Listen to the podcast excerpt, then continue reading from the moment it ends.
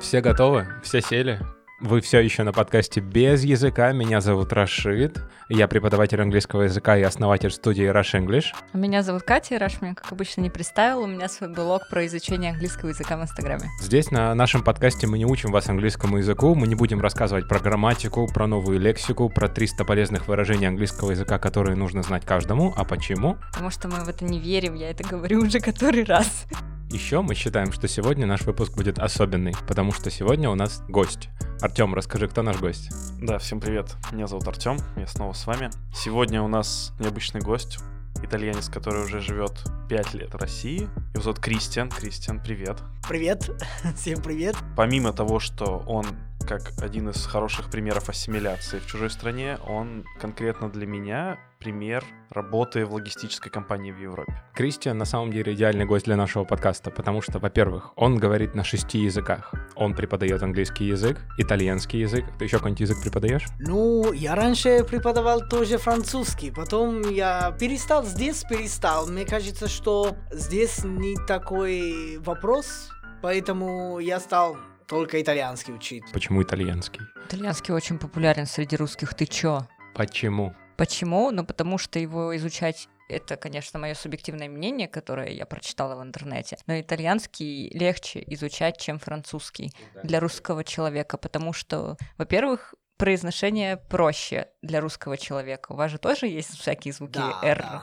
По-моему, такие. по-моему, произношение более похоже на итальянском, чем на французском. Это да. Ну и многие русские любят Италию всей душой и готовы путешествовать только по ней. Насколько Да. сколько я вот встречал людей. Наверное, дело просто в моей франкофилии. Я очень люблю все французское. Тосты, картофель фри. Но знаете, когда я приехал сюда, первый день я сказал, ладно, итальянский, сейчас я тебя положу в ящик, и до свидания, значит, английский, и будем изучать русский. И потом через пять с половиной лет, ну вот, 90% моего бизнеса это итальянский. Вот, и я положил, конечно, в ящик, чтобы вырастил, и потом ящик сам открылся.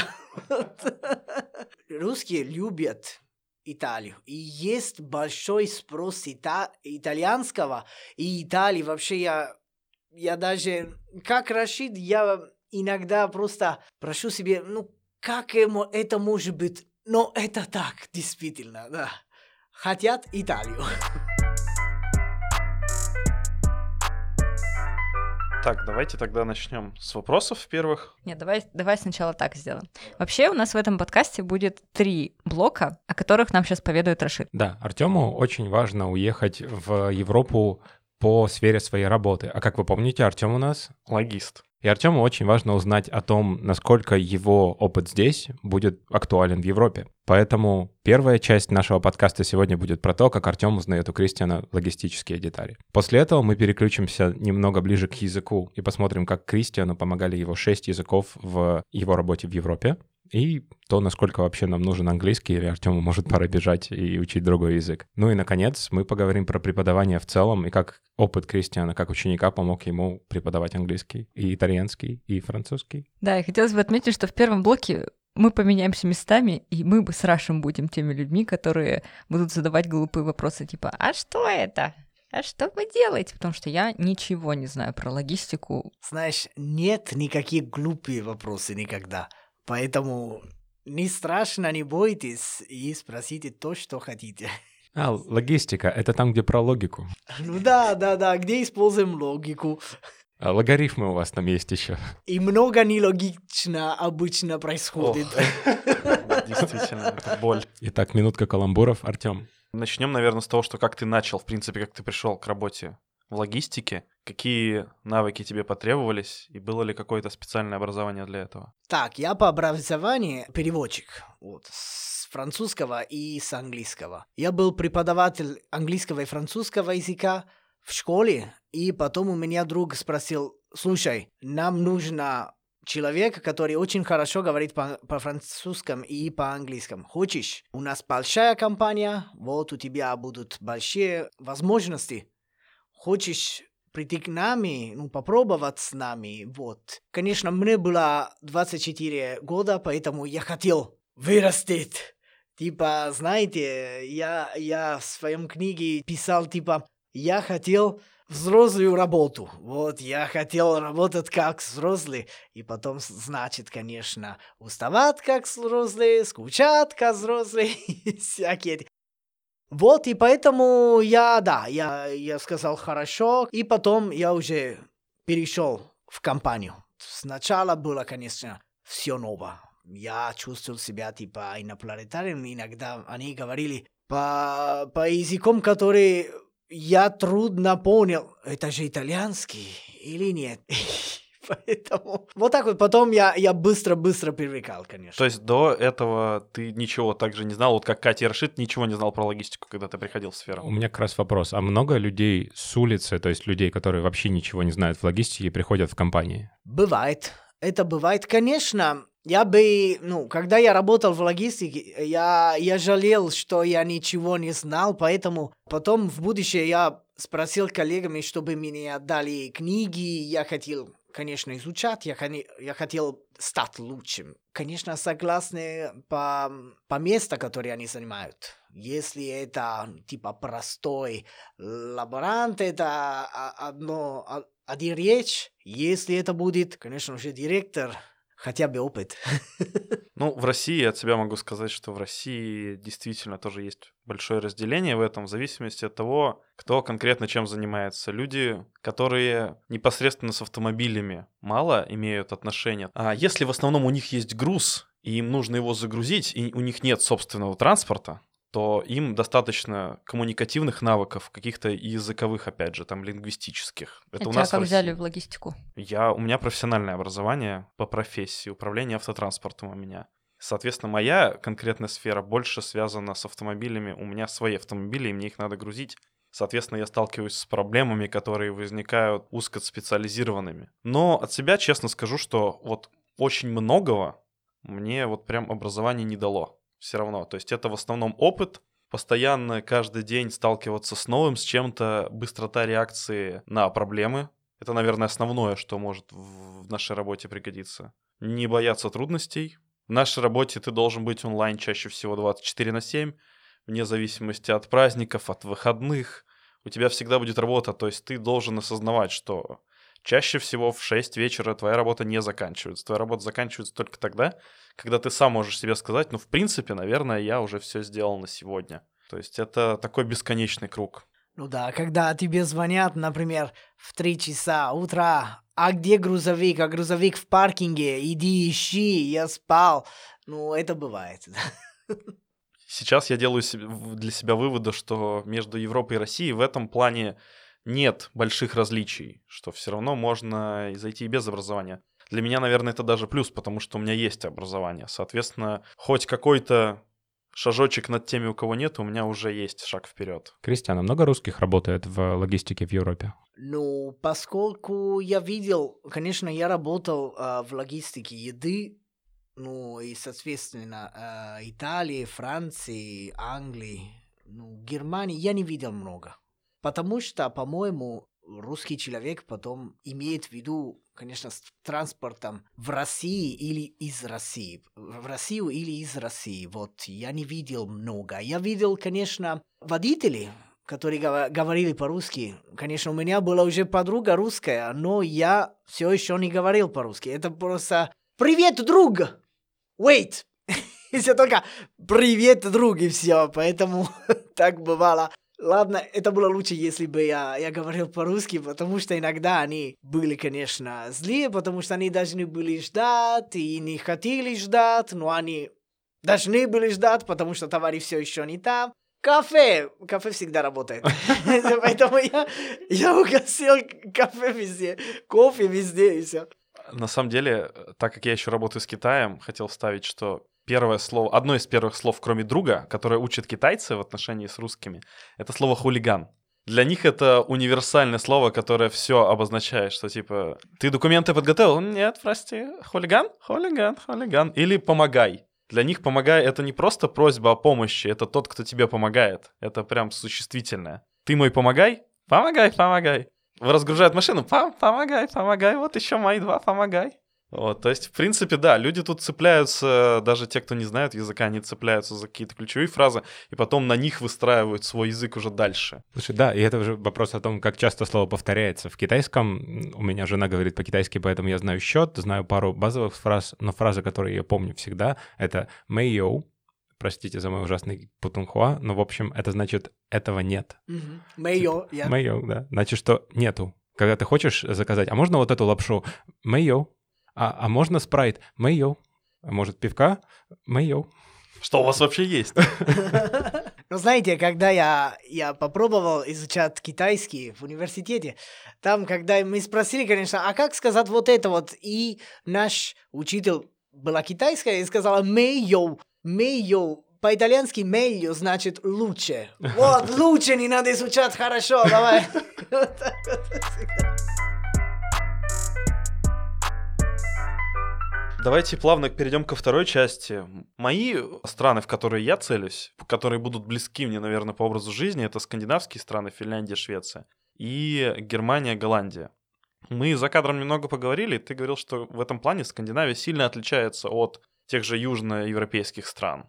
Да, Расскажи вкратце, вот что мне, например, вот я как э, соискатель, человек с, вот, с опытом больше 7 лет в транспорте, причем в разных направлениях, с профессиональным образованием. Как ты считаешь, будут ли у меня какие-то преимущества перед таким же соискателем, но только местным, без образования? Так, по-моему, э, будет лучше, например, в Скандинавии, потому что они там лучше, э, ну, они ищут всегда те, которые учили на самом деле э, логистику. Я бы искал, конечно, страну, которая имеет крепкие отношения с Россией, потому что и поэтому, например, Германия очень хорошая. Ну, Скандинавия, да, Финляндия, они соседи, понятно. И Швеция тоже. Не знаю по поводу, по поводу Голландии. Ну, разница есть, конечно, между Северной Евро- Европой и Южной Европой, потому что в Южной Европе вот это все более импровизовано, по- по-моему. Это бывает, что ну, много, конечно, не изучали, просто брали, потому что они у них уже опыт где-то или знают кого-то, Ну да. может быть. То есть все равно в Южной Европе все на знакомствах в основном, да? Бывает так, бывает. Чаще всего бывает так и так. Я, я бы не рисковал, потому что, по-моему, модели это очень разные. Потому что там это много импровизации, это много типа искусства. Конечно, в России я всегда сказал, что Россия это большая холодная Италия. Потому что по, по культуре вообще мы похожи на друг друга. В России чаще всего, как в Италии, импровизируют, когда есть проблема, что-то импровизируют, давай, ладно, что-то делаем, чтобы работало. И поэтому вот так вот, но я бы не стал, конечно, рисковать работать в Италии и найти такие же ситуации, которые, наверное, ты уже видишь в России, например, значит. Одна из основных причин, я на самом деле хочу как раз от этого уйти, от безусловной гонки непонятно зачем. Каждый день, каждый день, каждый день. Поэтому, да, наверное, основная моя задача все-таки вот найти работодателя, который связан с Россией как-то. И дальше уже вот как на первоначальном, по крайней мере, этапе закрепиться. Тогда вопрос какого характера, насколько превалирует все-таки английский в там общении в каких-то вот ты в нескольких компаниях поработал. Английский нежели местный какой-то язык потому что у меня все равно будет задача учить местный язык для лучшей ассимиляции ну и в принципе для жизни. Но насколько там нужен английский вот что я хочу его закончить до определенного уровня чтобы тоже помогал мне в работе. Это всегда зависит, конечно, от страны. Потому что если будет Голландия или Швеция или э, Финляндия или Германия, все хорошо. Но, конечно, во Франции, если я говорю по-английски, это вообще бесполезно.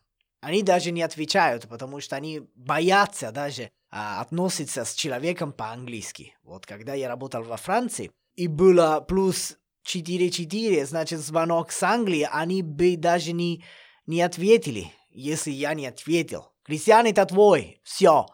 Но я же занят, прекрати то, что делаешь, и отвечай, потому что мы не отвечаем. Вот. Поэтому сильно зависит от страны, конечно. Бельгии, например, Ну, наверное, потому что я там знал уже французский. Но, конечно, в Бельгии ситуация странная. Потому что есть те, которые говорят по- по-французски, и те, которые говорят по-фламанд, значит, там по- по-голландски. И те, которые говорят по- по- по-фламан, по-фламандски, обычно не говорят по-французски. Друг друга не понимают в компании даже. Поэтому там, да, общение бывает по-французски, э, по-английски тоже, потому что они не, не понимают друг друга. Очень интересно. Но, например, с Голландией или со Швецией или с Финляндией мы всегда обращались только по-английски, вообще замечательно, без проблем. Но все равно я хочу к этому стремиться. Мне поэтому вот один из основных вопросов в том, что мне нужно определяться с направлением, но так как я пока не знаю, куда, где получится, где выстрелит, соответственно, я не могу пока начать учить какой-то новый язык. Вот поэтому и вопрос, насколько хватит английского в тех странах, которые я выбрал. Вот Но знаешь, все равно язык будет очень специализованный, потому что это будет логистический английский, поэтому я бы не переживал очень сильно. Вот. Where is the truck? Where are the goods? Why are you late? Where are the documents? your driver's drunk. Your driver's drunk. What shall he drink now? Значит, там, как сказать, это набор фразов. Не надо все знать. Конечно, я не буду говорить о искусстве, когда я говорю, когда я работаю в, логичес- в логистике. Поэтому я не говорю про Пикассо, конечно. Это пока не надо. Только если ты не перевозишь Пикассо. О, наверное. Но это очень сложно. Там же нужен, наверное, рефрижератор специальный. с, э, И там нужен рядом Вин Дизель, который будет ее красть еще сразу же. И потом на парашюте с моста. Да, или человек, который подлезет под грузовик и положит там мину. А потом тебе надо полиции по-английски объяснить, что случилось.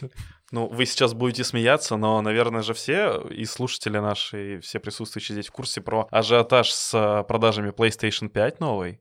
И реальный случай, что в Британии целую фуру ограбили именно по принципу форсажа. То есть несколько легковых машин брали в коробочку, в такую грузовик, и на ходу прям вламывали двери и коробки вытаскивали в соседнюю машину. По ходу. Да, да, О, да. Это интересно. Их поймали? А, нет, просто, я так понимаю, именно информация была и показания водителя, наверное, который седой стал просто сразу же после этого. И пошел пересматривать все фильмы «Форсажа», Представ- Представляешь, как менеджер нервничал? когда ему пришлось это объяснять. Да. И, ну, я представляю действительно, как, наверное, вот условно, если бы я был таким менеджером, как бы мне пришлось объяснять клиенту. Hello, Bruce, you know Forsage? Sorry, mate. But You I- I- won't believe it, Yeah, but... I have to tell you.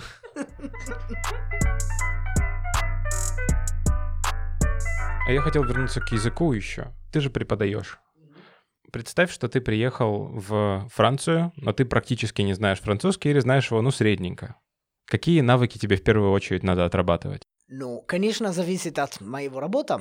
Я, во-первых, как я делал в России, например. Я, я приехал сюда, и я не говорил по-русски. Во-первых, я бы стал а, учить то, что надо, чтобы жить. Просто так. Пакет, да, нет. А, без, без знал эти, эти первые. Чувствуется, кто живет в России уже долго, все понимает ключевые фразы, пакет. Потому что это то, что надо сначала. И потом, конечно, надо работать дома. Надо представить ситуацию. Поэтому я начал представить ситуацию, мои деньги фальшированы. Или пикает э, сигнализация, что делать. Например, не смешите меня, или вы... Ну, что это такое за шутка? Вы шутите? Я приготовился к самой отрицательной ситуации, потому что отрицательная ситуация это когда мы нервничаем и когда мы не будем говорить, потому что наши мозги просто там все блокируются. Про, про это у нас был выпуск, второй выпуск нашего подкаста про спонтанное аудирование. Те, кто не слушал, обязательно послушайте второй наш выпуск, в котором Артем признавался, что на границе в ЮАР он потерялся как раз, когда ему задали какой-то простой вопрос про багаж. Очень интересно, очень правильно. Я вот сейчас только для себя начал осознавать, что действительно именно в стрессовых ситуациях мы теряемся. Как ты правильно сказал, если там что-то с тебя в чем-то обвиняют, то твой ступор может их подтолкнуть к тому, что ты действительно виноват. Поэтому это очень интересно, к тому, что он подготовился как раз к таким ситуациям. Это очень правильно. Да, хоть какой язык я учу, Я вот так вот делаю. Сначала я представлю самые ужасные ситуации, что делать, что сказать. Что-то простое, и потом, конечно, практиковать 3, 4, 10 раз. Отличный лайфхак, кстати, я запомню, и вы тоже, пожалуйста, запомните все. Готовиться к худшему. И чтобы оно, конечно, никогда не произошло, но вы всегда будете к этому готовы. И можно же как-то положительно подготовиться к худшему. Подумать. Ну да, украл, и что? Что ты мне сделаешь? Ведь я иностранец. Потому что, тем более, если, если это что-то положительное, мы всегда будем сказать спасибо, спасибо, спасибо, и все. Ничего не будем сказать, но если это отрицательно, там надо действительно работать, там надо действительно говорить. Да, и много объяснять. Бэкграунд, историю, как все случилось. Заранее придумать. Если да. даже это был ты, все равно заранее придумать. Например, я приготовился. Это что такое? В Италии это не так. И это было интересно, когда я перешел с, с красным там, по, по Тургенева. Там была вообще большая пробка. Поэтому я перешел с красным. Обычно в Италии так и, так и делаем. Я слышу свисток. Я? Да, ты, иди сюда. Вот ДПС поймал меня. Я спросил, что такое? А вы перешли с красным, нельзя, сейчас будет штраф. А в Италии это не так, вот. Моя, мое приложение, которое... А в Италии это не так. И потом он говорит, слушайте, я плохо говорю по-русски, но в Италии это не так. И потом, ну ладно, идите, все. И это было, конечно, это работало. Надо запомнить. Кто, Но... кто умеет делать итальянский акцент? Нет, так много же так. Э, во время чемпионата мира в России пытались так много лайфхаков сделать. Ты гонишь по, на большой скорости, тебя останавливают, а потом «Oh, hello, we're from Iceland, we're friends, going to Russia». Да, обязательно нужно выбрать ту страну, в которой э, русские не разбираются совсем. Это Исландия или Голландия. Но надо все равно что-то знать по этому языку, а то, ну давай говори по, по-голландски. Э, это будет плохо, конечно. Хотя была обратная ситуация, когда Италия же не попала на чемпионат мира. Прости, прости, Кристиан. Но в России была очень популярная шутка, что у нас же девушки все очень падки на итальянских э, мужчин. И была шутка такая, как предупреждение для женщин итальянских. Что девушки, если к вам подходят итальянцы и начинают звать с собой в Италию или весело провести время, помните, Италия не вышла на чемпионат мира, к вам подходят армяне. Хорошая шутка, да. Да нет, мне Кристиан очень хорошо ответил на, в принципе, мои вопросы и такие некоторые страхи немножечко подугасил, скажем так. Все зависит от нас всегда. Но все-таки мы подходим, да, к тому, что главное во всем этом процессе и в процессе переезда, адаптации, и в процессе обучения языка — это мотивация. Ну, мотивация — это очень сложный вопрос, о котором мы, конечно же, поговорим с экспертом отдельным про мотивацию, о том, есть ли она вообще, эта мотивация. Кристиан, ты как думаешь, существует ли мотивация или все это дисциплина? Мотивация существует, потому что, видите, я после пяти с половиной года, я все еще делаю много ошибок по- по-русски, потому что у меня нет сильной мотивации, типа личная мотивация. Я говорю обычно по-английски или по-итальянски на работе. Поэтому мне не надо использовать действительно русский. Вот почему я все понимаю, конечно, но говорю, говорю, да, не так качественно, как, как надо. Мотивация, по-моему, значит, ну, или дисциплина. Дисциплина мне выглядит, мне похоже на типа мазохизм, я не знаю. Дисциплина мне пугает это, это слово, потому что, по-моему, человек должен быть организован. Если я хочу учить язык, я должен выбирать то, что мне надо. И потом, типа проект, я буду развивать этот проект каждый день. Я добавлю что-то, и потом понимаю, как я могу использовать этот новый час, который я купил на Алиэкспресс. Хорошо, посмотрим, если действительно работает или не работает. То не работает, ну давай, снимай и потом посмотрим и читаем инструкции. Кристиан, у нас есть такая игра в каждом выпуске. Мы с Катей обычно играем в эту игру, но мы тебя приглашаем тоже сыграть, потому что это как бы наша постоянная рубрика, которая называется Артем. Половина Николаса Кейджа. A, B, C, D. Okay, let's run. Знаешь, что такое Николас Кейдж? Вот. У него есть фильм «Угнать за 60 секунд». Ага. Вот, у нас половина Николаса Кейджа, потому что за 30 секунд ты должен ответить на какой-то вопрос, который касается всей темы выпуска. Окей. Окей, вот. И для нас, у нас для тебя такой вопрос. Как учить английский и не устать? Готовы? Погоди, давай я поставлю таймер. Сейчас у тебя ровно 30 секунд, а у вас, уважаемые слушатели, есть шанс рассказать, что Кристиан лучше, чем я и Катя, рассказал все про английский язык. В этот раз мы с Катей здесь не участвуем. Кристиан, это твой звездный час. 30 секунд. Итак, Как учить английский и не устать? Значит, не быть перфекционистом. Не надо быть перфекционистами. Сначала надо говорить, говорить, говорить. Другой человек должен понимать, понимать, понимать. Когда я слушаю, я должен что-то понимать. Когда я читаю, я должен что-то понимать. Снижайте одж- а- ожиданности. Не надо 100% понимать, надо 60% понимать. Говорите, то говорите, говорите, говорите. Не переживайте за ошибки. Потрясающе. Уважаемые слушатели, пожалуйста, пишите, согласны ли вы с Кристианом в комментариях у нас в телеграм-канале. Мне очень понравилось. На самом деле это то, что у меня сейчас примерно и происходит. У меня нет проблем с слушанием. У меня есть проблемы иногда выражать свои мысли правильно, но благодаря сейчас, в том числе и вашим советам, уже некоторые проблемы уходят. да, Артем уже сейчас сделал много домашних заданий. Э, Вы все можете проследить за ними, за всеми в телеграм-канале, который у нас называется «Без языка». Ссылочка будет в описании к этому выпуску и в описании к нашему подкасту. Но у нас есть еще несколько вопросов к Кристиану. Давайте теперь наши преподаватели зададут свои вопросы, Да, Кристиан, чтобы вы не так сильно устали от вопросов про логистику. как тебе преподавание? Вот мы с Катей здесь очень много говорим про то, что в России преподавание сильно испорчено школой, и то, что у многих есть отношение к учебе как к какому-то обязательству. Типа вот я должен это сделать, потому что двойку поставят, если я не выучу. Как тебе преподавать итальянский и английский в России? Я согласен с тобой. К сожалению, есть, есть такой вид на ошибки, которые вообще капитальные ошибки. Ты будешь умра- умирать, если ты так говоришь, если ты так ошибешься. Зачем? Почему? Э, ладно, а- ошибка это просто часть нашего процесса. Это, это ничего страшного, не переживайте.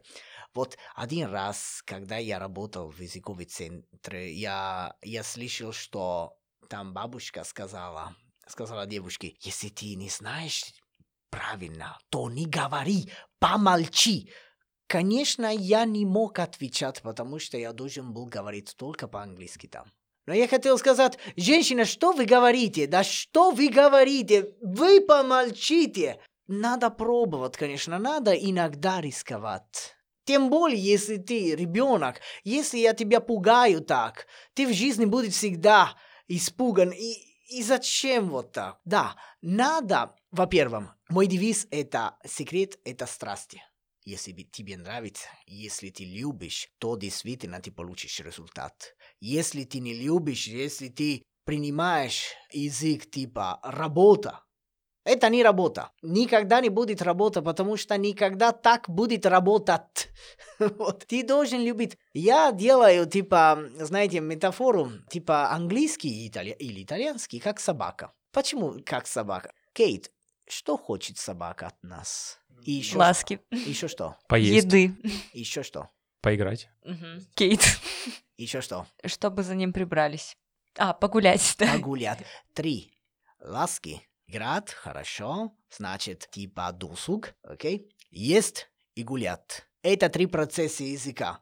Есть это то, что входит. Окей? Это слушать, это читать. Но если, конечно, собака всегда есть и ничего не делает, что происходит? Она превращается в моего кота. Конечно, если собака очень толстая, никогда не будет бегать. М, типа, здесь говорят, я как собака, все понимаю, но не могу говорить. Конечно, потому что наша собака очень жирная. Вот. И не может бегать. Очень крутая метафора. Но, конечно, если я только играю или типа поласкаю и не кормлю, и собака не уходит, что происходит? Что собака все равно становится ленивой, ничего не умеет делать. И это элаборация, когда я просто работаю на грамматике, когда я только занимаюсь заданиями, только книги и все. Это не работает тоже. И потом есть, конечно, output. Что это output? Это гулять. Но если собака всегда, всегда гуляет, я не кормлю собаку, что происходит? Умирает, становится очень худой. Или если я не ласковый, или не играет, ничего, становится дикой и все. Становится дикой, и это когда только человек может говорить без грамматики, без никаких правил, ничего не понятно. У меня была студентка вот такая, итальянского, пришла, конечно, что-то сказала, но я ничего не понял. Вот, я сказал, тебе надо сейчас input and elaboration. Мы работали над этого сейчас собака вообще тая. Вот. Поэтому надо всегда проектировать. Сегодня я делаю вот это вот. И потом, конечно, от этого, ну, окей, собака ела, а сейчас надо гладить. Что я могу делать, чтобы гладить? И потом, конечно, должна уйти, а то становится очень жирно и не может говорить. Поэтому так делаем. Говорим об этом. Я читал, наверное, статью вот, нашел новые слова, я писал, окей, сейчас я должен использовать. И потом должен использовать это все еще игра. Потом я должен гулять. А что я думаю об этом? Давай, три минуты.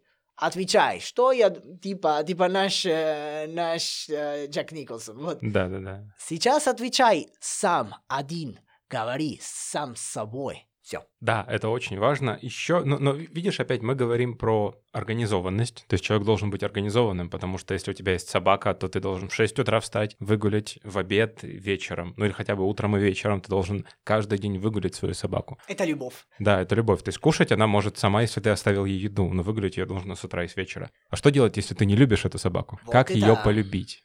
Надо надо, конечно, узнать собаку сначала. Мы не любим, когда мы не знаем. Знаете, я много раз спросил свои студенты, когда я был э, гость в группах, я спросил, ты любишь свой итальянский, ты любишь свой английский? И обычно ответ да или нет. Ответ нет. Нет, мне не нравится, потому что не делает то, что я хочу. Я бы хотел больше от него. А что ты делаешь для него? Ну, конечно, я занимаюсь дома. Это типа, моя дорогая, я тебя люблю. А как тебя не любишь? Два раза в неделю полтора часа. Недостаточно, конечно.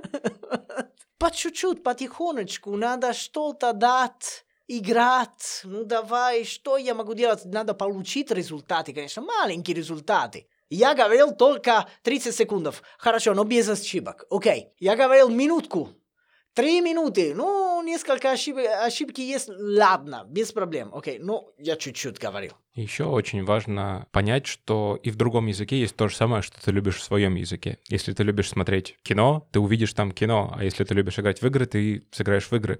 Если ты увлекаешься растениеводством, ты можешь прочитать ботанические всякие форумы на английском, и это все будет тебе интересно. Но у многих ступор начинается тогда, когда ты садишься с преподавателем, тебе тяжело, ты учишь какую-то грамматику, читаешь текст про окружающую среду или про еду в другой стране, и ты такой, а мне это зачем? Очень интересный текст, но я вообще еду не люблю. Или там, ну, мне без разницы экология. Я хочу про аниме читать на английском. Ну, это даже наша ответственность преподавателя. Сначала понимать то, что нравится студента, и еще что-то другое. Если эта тема не нравится, мы должны просто повернуть, потому что мы всегда должны манипулировать. И мы, преподаватели, должны манипулировать тему, чтобы становилось, становилось интересной. И студент должен всегда манипулировать сам себя, чтобы это становилось интересно. Потому что, в принципе, наши мозги достаточно ленивые. Зачем мне эту новую информацию? Знаете, сейчас у нас бомбардиро... бомбардировка информации.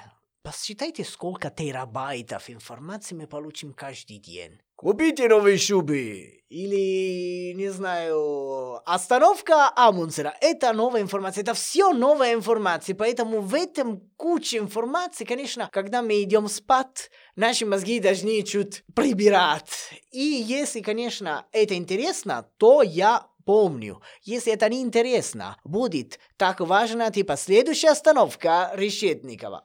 Неинтересно. Ну, это было прям круто, да.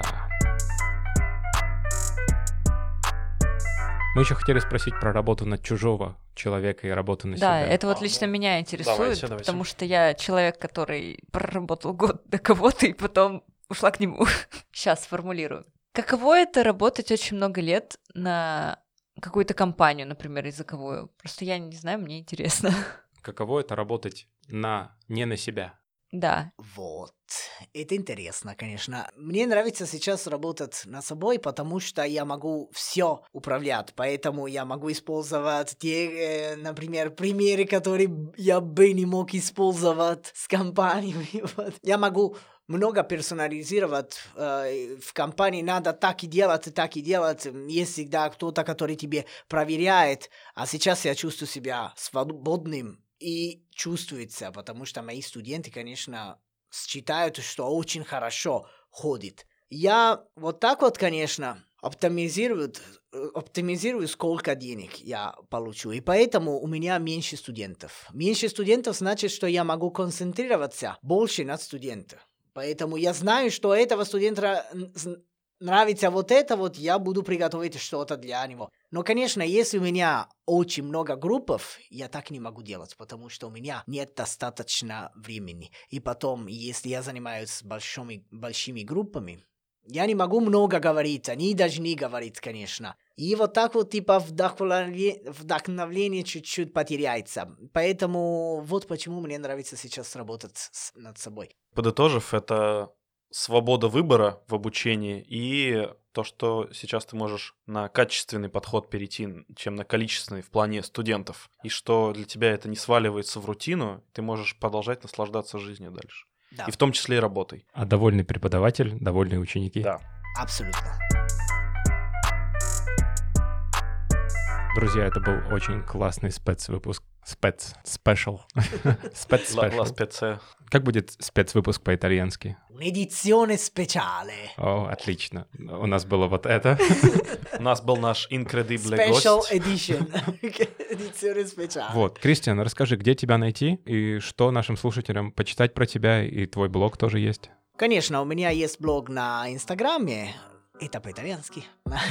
И зовут Итальяно а поко а поко. И там есть много идей, конечно, как... Не только как я не учу 10 крутых э, сленг слов, потому что вы не будете эти вспоминать, или если будете вспом- вспоминать, то либо используйте где не надо, в контексте где не надо, или будете... Не знаете с кем использовать вот это вот. Действительно, я учу, как легче учить язык, и поэтому мотивацию, ну, я, я попытаюсь всегда, а, например, отдать игру, чтобы, чтобы вспоминать что-то, и эти, эти советы у меня. Поэтому можете найти меня, это все написано вместе, итальяно а поко-поко, или christian.tropea, это другой аккаунт. Ссылки будут обязательно в описании. Также будут ссылки на наш телеграм-канал, на наши личные инстаграмы. А с вами был подкаст «Без языка». спасибо большое, что вы нас слушали. Ставьте нам 5 звездочек и лайки. Обязательно подписывайтесь, чтобы не пропускать новые выпуски. Услышимся в следующем выпуске. Спасибо еще раз. Надеюсь, что вам было так же интересно, как и нам с нашим incredible гостем. Чао-чао! Всем пока!